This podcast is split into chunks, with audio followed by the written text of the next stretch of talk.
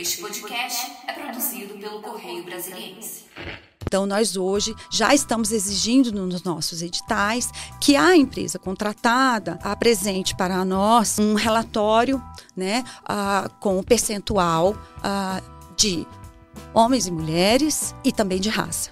Nós acabamos de fazer essa exigência, que, se Deus quiser, vai ser publicada é, em consonância com a resolução a 497 de 2023, que nós aprovamos, que estabelece uma cota de 5% para mulheres a, em situação de violência a, doméstica e familiar, mulheres refugiadas, mulheres em situação de rua, é, com preferência, né, isso tudo com preferência para pretas e pardas, mulheres indígenas, quilombolas e campesinas. Né? Isso isso veio ah, também ah, em consonância com um decreto do governo federal. Conseguimos ampliar o leque. E ah, já estamos, então, nesse processo de inserir nos editais essa obrigatoriedade de que a empresa contratada né, reserve uma cota para essas questões.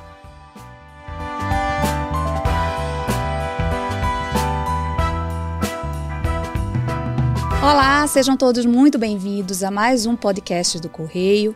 Hoje a gente está aqui, eu, Sibeli Negromonte, meu colega Vitor, e a gente está recebe, tá recebendo a assessora de gestão de sustentabilidade do Superior Tribunal de Justiça, a Kathleen Feitosa Scartesini. Seja muito bem-vinda, Kathleen. Vamos conversar hoje sobre esse tema tão importante, né? Com Sustentabilidade. Certeza. Você que já estava ali conversando com a gente um pouquinho, dizendo que já está fazendo isso há tanto tempo, ou seja, está tá aí, né, na, na, na luta há muito tempo, porque é uma coisa que a gente sabe que é ainda difícil, né?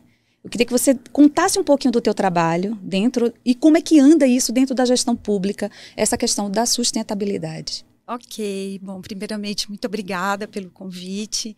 É um prazer estar aqui e para nós que trabalhamos com a pauta, é muito importante que a gente possa, é, sempre é, que temos oportunidade, né, disseminar esses conceitos, falar sobre essa importância a, da mudança cultural dentro das organizações, que a gente não faz num a, estalar de dedos, né, num piscar de olhos. São mudanças a, que que requerem bastante tempo. Né? Então, ah, bem, eu comecei a trabalhar com essa pauta há muitos anos, né? ano que vem já faço 30 anos de serviço público, é, bastante tempo, e trabalho com a pauta há mais de 25 anos tive a oportunidade de implementar essas questões ah, no superior uh, no Tribunal Superior Eleitoral, também na Justiça do Trabalho, e já estou lá no STJ há 15 anos.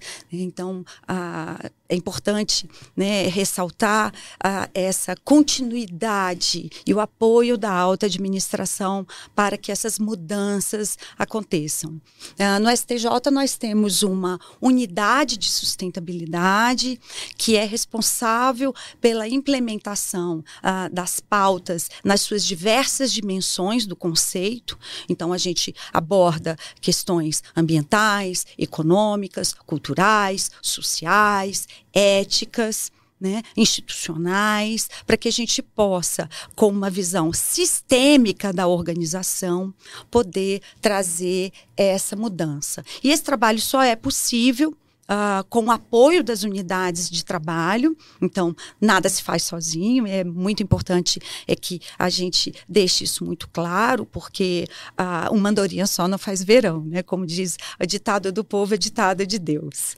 E é um trabalho já bastante estruturado, que foi apresentado é, em modelo de resolução para o CNJ em 2014. 14, né? Num, quase uma década. Quase uma década. Ah, num, num, num trabalho uh, bottom-up, né, elaborado por diversos técnicos, né, foi uh, uh, apresentada para o Conselho Nacional de Justiça uma proposta de resolução para que esse modelo uh, ele fosse replicado, para que nós tivéssemos unidades de sustentabilidade eh, em todas as estruturas, né? assim como você tem uma unidade de uh, uh, orçamentário, uma unidade de planejamento estratégico, uma unidade de gestão de pessoas. Nós deveríamos ter é, uma unidade de sustentabilidade, porque a gente entendia que isso fazia a diferença. Né? Como a gente estava conversando ontem, uma, a, a gestão de uma organização ela funciona como um time. Né? Se todo mundo diz que vai na bola, né, para fazer um ponto e, e acaba que ninguém vai, é, você perde a chance de trazer essa mudança. Ao passo que, se você tem pessoas devidamente responsáveis, comprometidas, engajadas e habilitadas tecnicamente para desempenhar aquelas funções, isso faz toda a diferença. Né? Então, a, a, essa proposta foi realizada é, para o, o, CNJ por ocasião do primeiro seminário de planejamento estratégico sustentável do Poder Judiciário, que é uma iniciativa que o STJ ah, encampou e coordena até hoje. Fizemos na semana passada a décima edição desse evento e o CNJ abraçou essa ideia e hoje nós já fizemos até a revisão desse documento que está publicado por meio da resolução 20, 400 de 2021. Uhum. É, assessora, é, a gente tem hoje em dia essa questão da sustentabilidade é muito grande, né? No, não só no Brasil, no mundo. E é uma coisa que engloba, que já engloba empresas com a agenda ESG, engloba Sim. administração pública, engloba até os conceitos de cidadania, o que a gente faz no nosso dia a dia, né? E como isso é uma, é uma discussão global e, e até a gente tem as dificuldades próprias e desafios próprios de implementar isso na administração pública, né? Eu queria saber, assim, em relação a essa discussão no mundo, como é que o Brasil está posicionado? Se a gente já está conquistando uma posição nisso, ou se a gente ainda está um pouco para trás do que os outros países estão fazendo. É, como a senhora vê esse cenário é, hoje em dia? Acho que em termos organizacionais, o Poder Judiciário brasileiro, ele é referência. Uhum. Né? Tanto que nós estivemos no encontro dos SDGs Brasil na ONU em 2019, né? o, o STJ foi, no ano seguinte o Conselho Nacional de Justiça foi, porque fomos o primeiro poder judiciário no mundo a internalizar a Agenda 2030 e os Objetivos do Desenvolvimento Sustentável. Uhum né? Mas eu estou falando do segmento judiciário né, a, na estrutura do poder executivo e legislativo, nós temos avanços, avanços muito importantes, mas nós não temos essa estrutura né, que o judiciário tem da obrigatoriedade de unidades responsáveis em todas as unidades gestoras. Uhum. Né? Mas uh, em muitos órgãos nós temos comissões que funcionam muito bem. O Senado faz um trabalho muito legal, a Câmara faz um trabalho já bastante. É, consolidado também com Ecocâmara, mas precisamos que essa pauta chegue nos municípios. Uhum precisamos que essa pauta chegue nos estados. Né? Então, nos entes subnacionais é que está o grande é, gargalo. E como é Sim. que é esse caminho? Já existe algum projeto nesse sentido, de chegar mais ali no município, naquela coisa menor? Lá em... Existe um projeto de lei tramitando uh, no Congresso né, sobre a obrigatoriedade do plano de logística sustentável, que é um raio-x das suas despesas e dos seus consumos, com a obrigatoriedade de estabelecimento de metas, ações, responsabilidades, prazos para a execução dessas ações, né, que visam trazer maior sustentabilidade para a organização. Né? Isso está ah, tramitando já tem algum tempo, ah, mas Uh, outras ações também são feitas em termos de sensibilização. Né? O Senado faz um trabalho de sensibilização com relação às assembleias legislativas. Né? O Ministério do Meio Ambiente uh, tem uma iniciativa que já tem 20 anos, que é a Agenda eh, Ambiental na Administração Pública, o A3P, mas é uma atividade voluntária. Né? Nós, lá, já no Judiciário, entendemos que essa é uma questão obrigatória. Né? Até mesmo por conta do artigo 37 da Constituição Constituição, né, que fala que nós devemos uh, ser eficientes. Eficiência é fazer mais uh, com menos. Né? Hoje nós já temos uma lei de licitações que fala mais com menos, mas considerando todo o ciclo de vida do objeto para a gente considerar a proposta mais vantajosa, ou seja, é o melhor. É, fala um pouquinho dessa lei de licitação. Como é que vocês, o trabalho de vocês pode ajudar nesse sentido? Né? A gente estava conversando um pouquinho sobre isso, da mudança de mentalidade mesmo, né? Isso. No STJ, nós, uh, em 2012, começamos a fazer análise uh, dos processos de licitação uh, voltados para material de expediente, material gráfico, uh, e esse escopo ele foi aumentando. Né? Hoje, dentro do órgão, todos os processos de aquisição e contratação, eles passam pela unidade de sustentabilidade para que nós possamos inserir os critérios de sustentabilidade nas suas diversas dimensões. Então, entra a dimensão institucional, né? Então, a, eu analiso aquela compra a, avaliando qual a correlação dela com o plano estratégico do órgão. Tem que haver uma razoabilidade né, entre o que eu estou comprando e qual é a minha missão, quais, qual é a minha visão, quais são os meus objetivos estratégicos e onde eu quero chegar. Eu avalio também as questões relacionadas a planejamento, né? Ou seja, aquela solução é a mais adequada? Existe uma solução mais inovadora no mercado? Aquela quantita aquele quantitativo estimado, ele está de acordo com a minha série histórica de consumo e com uma análise de cenários? Por exemplo, aquisição de álcool. Né? Na pandemia, nós vimos que, apesar da série histórica de consumo é, manter uma certa, um certo equilíbrio, na pandemia, nós tivemos um salto no consumo de álcool. Se justifica? Absolutamente, em razão da pandemia.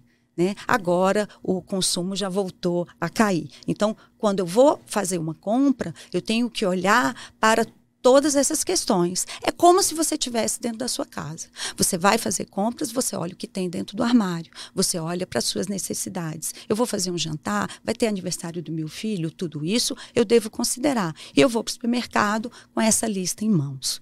Né? Fora o passo do planejamento, nós temos também a questão da especificação em si. E aí entra o critério né, ambiental do, do item. Por exemplo, papel reciclado feito com 70% de aparo após consumo tinta tóxica, um material biodegradável, né? um material que tenha que ter um selo, por exemplo, de qualidade. Estou comprando madeira, documento de origem florestal, para ter, avaliar a rastreabilidade daquele item. Né? E aí, depois do planejamento, a gente vai para as questões relacionadas ao uso correto dos produtos né? A fiscalização que precisa né, estar com os olhos bem atentos para a, a utilização correta desses produtos. E, finalmente, a gestão adequada de todos os resíduos que são gerados ah, do uso daqueles produtos ou daquele contrato. Uhum. Então, é uma análise bem sistêmica, hoje já em formato de nota técnica. Né? Nós incluímos, inclusive, uh, um alinhamento com os ODS da Agenda 2030. E, modéstia à parte, está muito bom. É, voltando um pouquinho sobre esses critérios, os critérios que você falou, né, que são usados na licitação, é, como é que foi a resposta, assim, a adaptação dos fornecedores em relação a isso, né? Porque, bom, o poder público é um grande comprador, né, de, de, de serviços, de produtos, e com esses critérios um pouco mais exigentes, esses critérios ambientais que começaram a ser usados, é, como é que os fornecedores reagiram a isso, como é que eles foram se adaptando, né? Por exemplo, eles, agora nós temos opções mais sustentáveis, nós temos opções mais com custo-benefício maior, que, que tratam, que trazem essas preocupações, né, que estão sendo implementadas por essa agenda sustentável. Como é que foi da parte de vista dos fornecedores essa, essa questão? Um grande rebuliço, uma grande transformação. Uhum. Ah, nós temos ah, alguns estudos que dizem ah, que o, o, mercado público é responsável por 14, 20% né, do PIB relacionado a compras públicas. Hum.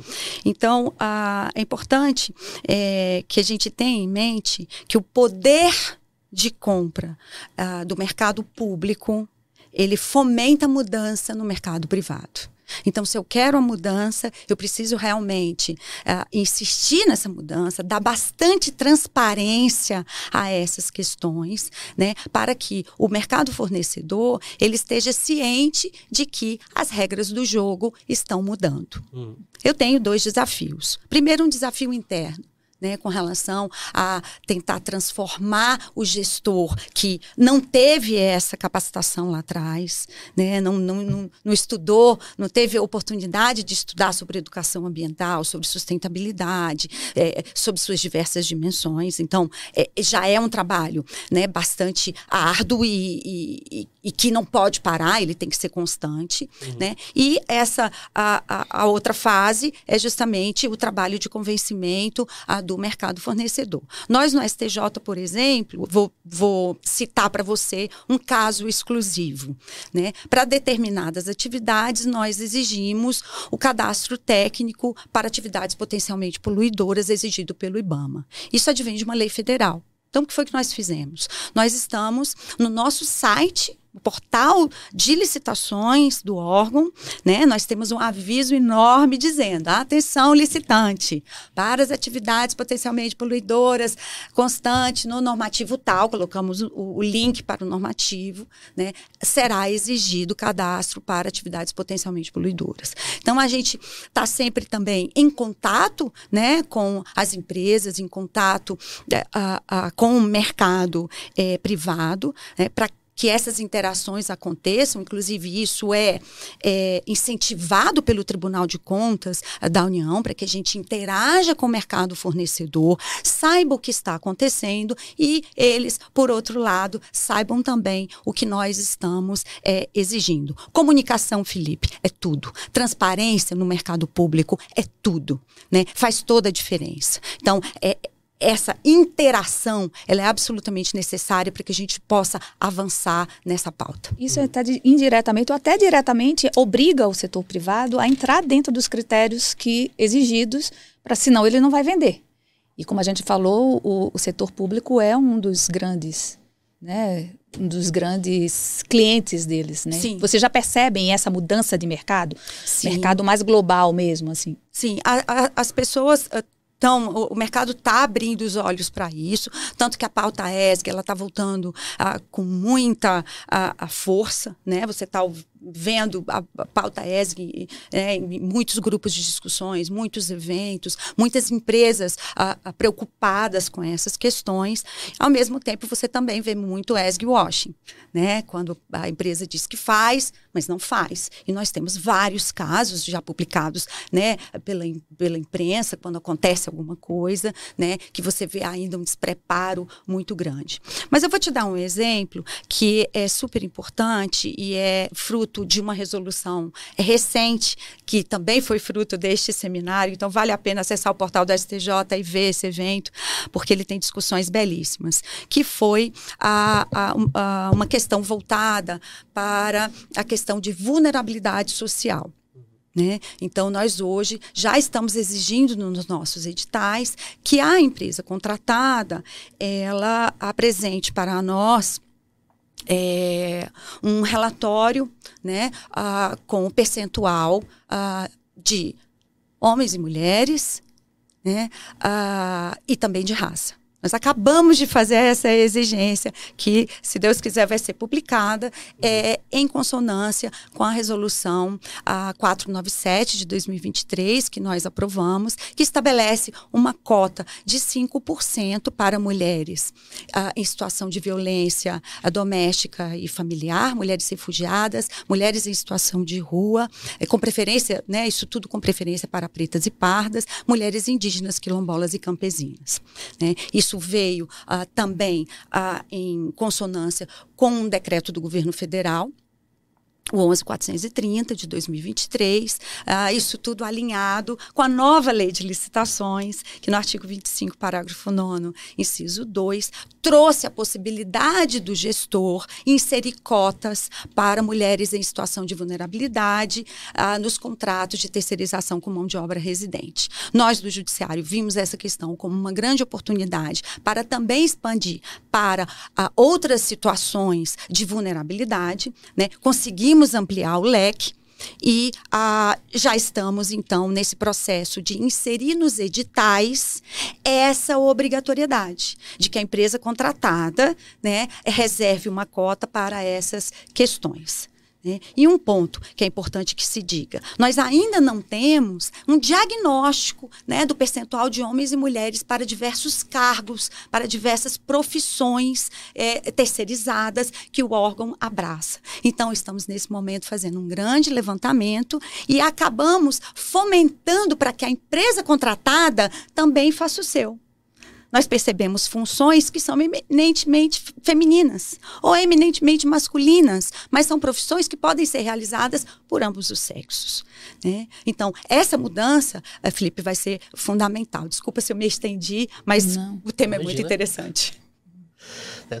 E também em relação a isso, né, acho que é uma, uma, coisa muito importante dessa questão da sustentabilidade, que não é mais só meio ambiente, né? Até a gente conversou agora há pouco ali fora sobre isso, que envolve essas questões sociais também.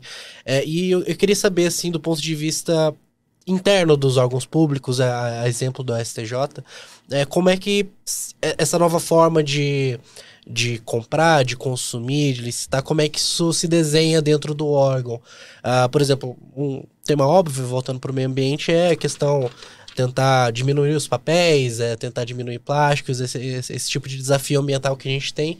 É, como é que isso é trazido para dentro dos órgãos, né? Mas também a questão social que, que você mencionou. Como é que como é que se desenha essa nova gestão com a preocupação da sustentabilidade agora? É, bom, eu, eu acho que é importante que se diga inicialmente que a sustentabilidade ela tem diversas dimensões. Né? Então, lá atrás, quando essa pauta começou a ser estudada, é, falava-se muito no pilar ambiental. Uhum. Né? Mas desde 1994, com John Elkington, relatório Brundtland em 1972, 88, 1987, 72, quando teve a primeira discussão, a pauta era meio ambiente. Uhum. Em 87, a pauta já, já tinha uma é, é uma visão tridimensional. Você olhava para a sustentabilidade com a questão social, econômica e ambiental. Hoje, né, vários pensadores né, contribuíram para que essa pauta ela tivesse uma visão mais sistêmica ainda. Então, a gente fala, por exemplo, de sustentabilidade sob o seu viés ético. Uhum. Né? A integridade, né? Você, por exemplo, é, estabelecer é, regras é, com o mercado fornecedor nos seus próprios editais para que você não, não, tenha trabalho escravo, né? Não tenha trabalhadores que são menores, né? Uh, uh, menores de idade, né? Então são questões uh, que precisam é, ser olhadas, né? Pelo viés social, você já tinha essa possibilidade, mas essas questões elas foram se expandindo. Uhum. Para você trabalhar a sustentabilidade numa organização, evidentemente que a reduzir consumo de papel e copo é muito a pouco. Né? É, uhum. é, a visão é muito maior. Você tem que ter uma visão de longo prazo e uma visão muito aberta, uma visão muito sistêmica, né? Adiante de tudo que você consome, gasta, como seu corpo funcional age. Então, nós já estamos, ah, eu diria, em muitas organizações no nível 5 do julgo. Tem muita uhum. gente que ainda não começou. E vai começar é, do início, fazendo campanha de consumo consciente, reduzindo o copo, reduzindo o papel. Mas hoje nós estamos em 2023, os nossos processos já estão eletrônicos, né? Todo o nosso processo de trabalho, ele está dentro do computador. Nós temos que casar os investimentos que nós fizemos de melhoria né, com o resultado a, a, das ações que são executadas pelo órgão. Uhum. Então, se o meu processo é eletrônico, como assim eu ainda tenho Tem a mesma quantidade de impressoras que eu tinha em 1980? Nem pensar. Né? Para isso precisamos de alinhamento, para isso precisamos de transparência, comunicação, né? cruzamento de dados. Então é importante que todas essas despesas, esses consumos, eles sejam mapeados, uhum. né? E que a gente possa fazer relatórios inteligentes, onde a gente possa fazer cruzamento de variáveis que vão nos trazer um resultado positivo. Para quem está começando, é claro que as campanhas vão ser é, a, bem embrionárias ainda, voltadas para a redução do consumo de itens que impactam ambientalmente é, o órgão e o planeta. Né? Eu estou falando de copo, estou falando de garrafinha de 500 ml, que ainda né, tem um consumo elevado em várias organizações, consumo de papel, de material de expediente, assim vai. Né? Mas há tendência, se você tem uma, a, a, uma iniciativa realmente consolidada, com apoio da alta administração, é importante que se diga, a administração tem que apoiar né, essas mudanças, porque elas são mudanças paradigmáticas, totalmente diferentes. Você diria que no STJ vocês já passaram, já estão nesse patamar mais avançado. Essa coisa do, da, do, do, copinho ou do papel já está já tá no nível maior. Muito menor. É, sim, menor, melhor, melhor, digamos assim, sim, de melhor sim. consciência. Sim, nós lá atrás chegamos a consumir uh, quase 50 mil resmas de papel. Eu estou falando de 2010. É, os dados estão disponíveis no portal da STJ de forma transparente para que a sociedade possa é, verificar. Né? Dados que são importantes para pesquisadores, alunos, outros tribunais, outras instituições né, que queiram implementar essas áreas. E nós estamos inteiramente à disposição para conversar sobre o assunto. Uh, ano passado, fechamos o nosso consumo por volta de 3 mil resmas. E você falou que existe uma. Em todas as unidades né, do, do judiciário já tem já tem o seu, o seu, a sua assessoria também, digamos assim. Sim, é uma unidade. Uma unidade de conservação, de, de sustentabilidade. Exatamente. Como é que trabalha? Vocês trabalham de forma integrada? Como é que funciona esse trabalho entre vocês? Ah, em alguns estados, nós já temos redes de sustentabilidade devidamente implementadas. O que, que é a rede? É uma reunião de órgãos do mesmo estado, onde os problemas são os mesmos, a gente só muda de endereço. Então, eles trabalham de forma conjunta várias questões. Gestão de resíduos. Né? O problema que um tribunal regional do trabalho passa é o mesmo que o Tribunal Regional Eleitoral passa, que a seção judiciária passa, que a prefeitura passa, a universidade universidade passa, todos naquela mesma região. Então, é, esses órgãos, que não são só do judiciário, eles estão se reunindo em redes e nós temos fomentado a criação de redes nos estados para que eles possam discutir problemas comuns e encontrar soluções né, que possam ser adequadas a todos. Então, é, é, é, muito interessante esse trabalho de rede. Tem algum estado que já esteja mais na vanguarda? Ou... Nós temos Sustenta Paraná, é uma rede grande é, no estado do Paraná, temos a rede Sustenta Minas, temos Ecos de Pernambuco, ah, temos no Maranhão também, ah, temos ah, no Amazonas, é, tem alguns estados que estão com redes já bastante adiantadas. Outros, a rede ainda está engateando, outros, a rede ainda não foi montada. Mas é um trabalho importante e que a gente tem fomentado sempre que temos oportunidade é, de inserir esse tema tema. Juntos somos mais fortes. Uhum. É, eu queria entender um pouquinho sobre esse plano de compensação ambiental, né, que está sendo voltado para o judiciário. É porque, enfim, tem vários modelos disso, né? A gente tem a questão de, de crédito, a gente tem vários modelos que trabalham com isso. Eu queria entender um pouquinho melhor como é que seria isso aplicado no, no judiciário, né? Se é uma compensação do que é emitido, o que está sendo desenhado? Estamos no passo um do jogo, ah. né? Qual foi a grande é, virada, né? Na, re, na revisão dessa normativa que fala sobre a política de sustentabilidade do judiciário, é importante, né? Que ela é uma política nacional para o uhum. judiciário nacional. É, nós inserimos um artigo, que é o artigo 24, que fala que todos os órgãos do Poder Judiciário têm que ter um plano de compensação ambiental alinhado à Agenda 2030. Uhum. Evidentemente que para você ter um plano de compensação ambiental, é necessário que seja feito um inventário de gases de efeito estufa né, de tudo uh, o que você emite. Né? Então, é o, o custo de energia, é, a custos indiretos, né, quanto o servidor leva, emite né, de gases para ele ir para o trabalho, para ele voltar do trabalho, e assim vai.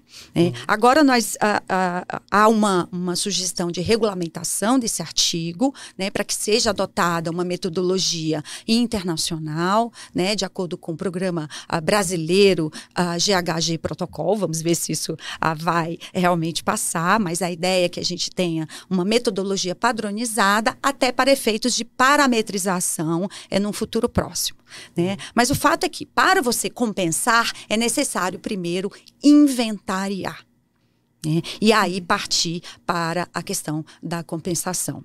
Então ainda estamos no passo. Mas um, como sim. seria essa compensação? Já tem alguma noção de como que vai ser esse, essa compensação? A compensação ela pode acontecer de diversas formas, uhum. né? Exato, a gente, falou, é, a gente tem a questão dos créditos, uh, tem muitos tribunais uh, que têm iniciativas. Uh, uh, de uh, revitalização de parques, né? Então isso uh, precisa apenas eh, ser calculado direitinho, né, para que a gente possa compensar o que nós emitimos, né? E e o lapso temporal que precisa ser considerado. Né? Uhum. Vamos compensar a partir de 2019, vamos compensar a partir uh, de 2021, quando foi publicada a resolução com este artigo. Né? Uh, aqui no, no, no, Distrito Federal, por exemplo, os tribunais superiores abraçaram um parque, né? em conformidade aí com as. Uh, a, a, com o GDF, que lançou o programa Abrace um Parque, ainda em 2019, veja. E assim como a, o, o, o Congresso, que tem o Bosque dos Constituintes, a, os tribunais têm o Parque dos o Bosque dos Tribunais, uhum. que fica ali nas imediações. Por exemplo, TRE do Paraná tem um trabalho né, de, de também ah, de é, é, é, revitalização né, das áreas verdes, com plantio de mudas em todos os cartórios eleitorais. Tribunal da Justiça da Bahia também tem um trabalho bem interessante, uh, com hortas. Então, isso tudo é, pode ser calculado né, para avaliar é, o que está alcançando com relação à compensação. Uhum.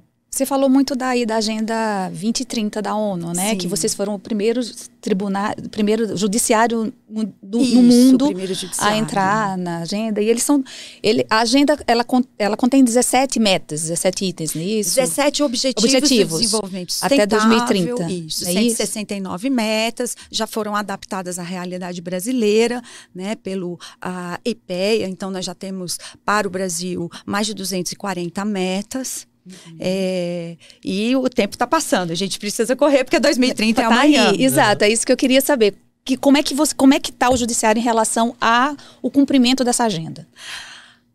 É um trabalho muito interessante porque uh, foram estabelecidas em uh, anos anteriores metas específicas para a Agenda 2030. Né? E vale a pena citar aqui a, a meta 9, onde cada tribunal deveria escolher um ODS e, diante disso, apresentar ações que evitassem a judicialização ou seja, evitar que uma ação fosse interposta. Né? No caso do STJ, uh, ah, nós escolhemos a meta eh, na meta 9, ODS 8, que é trabalho emprego decente, e no acordo com a a AGU, mais de 700 mil processos foram evitados, né? mais 700 mil recursos foram evitados, melhor dizendo. É, na Justiça do Trabalho, você também é, trabalha com ODS 8, na Justiça Eleitoral, eles escolheram ODS 5, então eles trabalham muito a questão a, da mulher no processo eleitoral brasileiro. Estou né? dando aqui três exemplos, mas tem milhares de exemplos dentro desse rol de 91 tribunais para que a Agenda 2030 ah, fosse alcançada. Né? Agora, nós estamos com uma meta voltada é, exclusiva, é, exclusivamente uh, para é, processos que têm um impacto ambiental. Uh, é significativo, né? É a meta 12.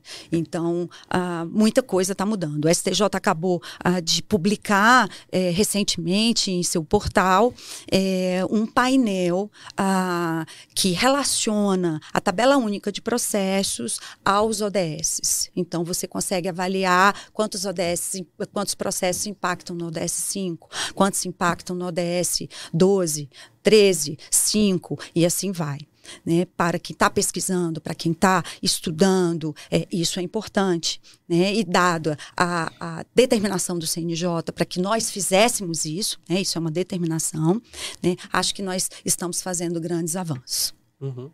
É, e, bom, para a gente caminhar um pouquinho para o final da nossa conversa, é, eu queria conversar com você um pouquinho sobre o próximo passo, né? Porque você citou na nossa conversa aqui a questão dos processos eletrônicos. E a gente tem agora uma inovação que está sendo discutida, né, que está muito recente ainda, né, que é a questão da inteligência artificial que a gente já tem vários órgãos discutindo como implementar isso na, na gestão pública e, enfim, ainda é um cenário muito difuso, né, mas que está começando a ganhar força, especialmente no, no, nesse ano, desde o ano passado também. E eu queria saber se como é que é a aplicação disso de sustentabilidade? É, porque a gente vê, vê o processo eletrônico ser uma, uma grande ferramenta nesse sentido. É, será que essa inteligência artificial, essas esse novo cenário que está se desenhando pode também se provar uma, uma ferramenta? Com certeza. Eu acredito que o uso da inteligência artificial, principalmente com relação à área judicante, uh, tem um espaço, né, nos dá N possibilidades para que a gente possa ser mais eficiente nas nossas ações. Uhum. Qual o grande problema do judiciário?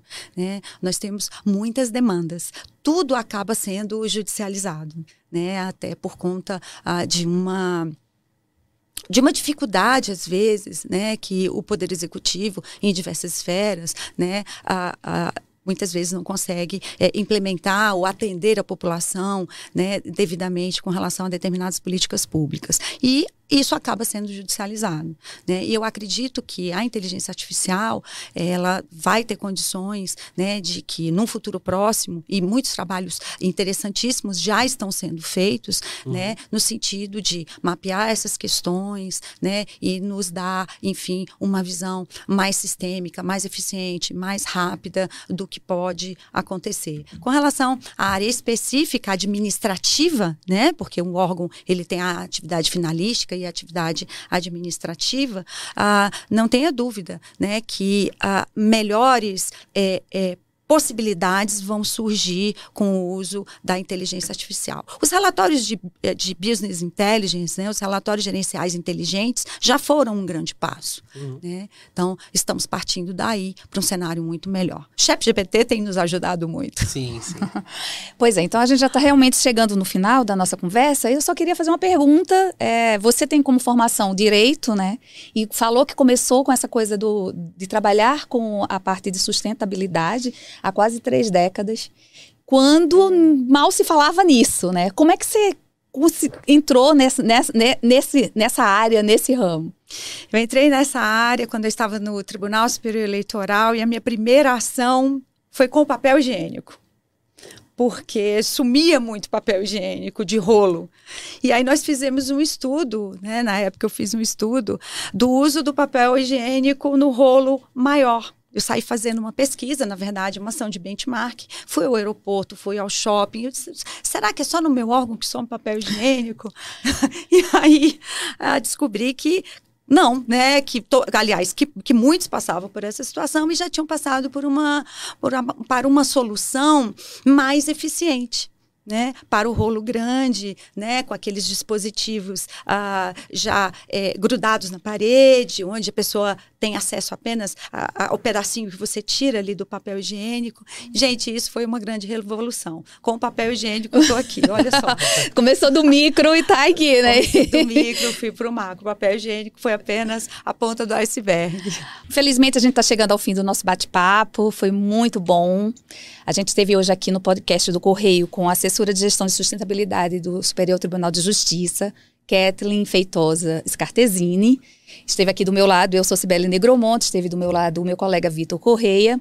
E eu queria saber se você tem mais alguma coisa para falar para a gente, deixar algum recado aí. Com certeza. Primeiramente, mais uma vez agradecer o convite e convidar você para vir junto conosco nessa pauta da sustentabilidade e porque com certeza iniciativas voltadas é, para uma gestão sustentável vão deixar a sua gestão mais eficiente. Assiste nosso podcast também, que é de um grupo voluntário de servidores, o Critério Sustentável, o Seminário de Planejamento Estratégico Sustentável do Poder Judiciário, promovido pelo STJ.